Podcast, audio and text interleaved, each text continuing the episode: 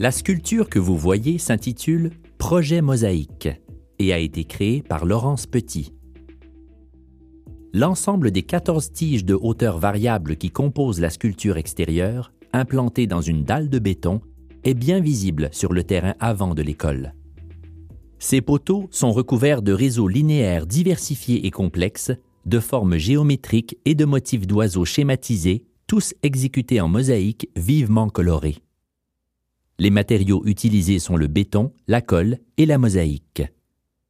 Ils ont été ensuite découpés et collés. La mosaïste Laurence Petit est aussi connue sous le pseudonyme de Gogo Frisette, entre autres par les élèves de secondaire 1 de l'école Chomédé de Maisonneuve qui, au cours de l'année scolaire 2018-2019, ont tous participé au projet Mosaïque. À l'initiative d'enseignants en arts plastiques, l'artiste et les élèves ont réalisé la sculpture dans le cadre du programme La culture à l'école du ministère de l'Éducation et de l'Enseignement supérieur du gouvernement du Québec. En fait, l'artiste était déjà intervenu dans ce contexte à l'école. Les nombreuses mosaïques murales intérieures alors produites ne sont toutefois pas accessibles par souci de sécurité des élèves.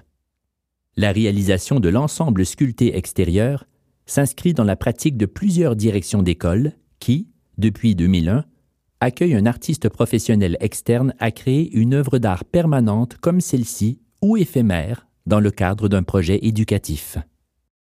La mosaïste Laurence Petit vit et travaille à Montréal.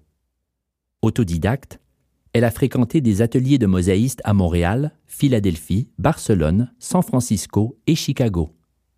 Elle est d'ailleurs membre du Conseil des métiers d'art du Québec.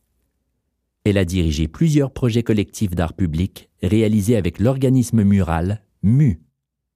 Elle poursuit sa carrière de mosaïste en animant régulièrement des ateliers de mosaïque en milieu scolaire et en répondant à des commandes privées.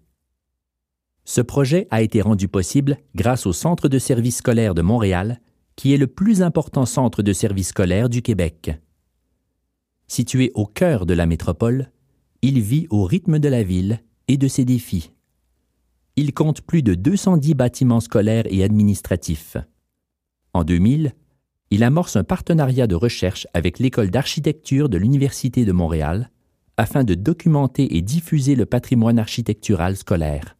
Cela a permis la réalisation d'un inventaire patrimonial architectural des établissements, d'études patrimoniales, de publications, dont un guide d'intervention pour leur conservation.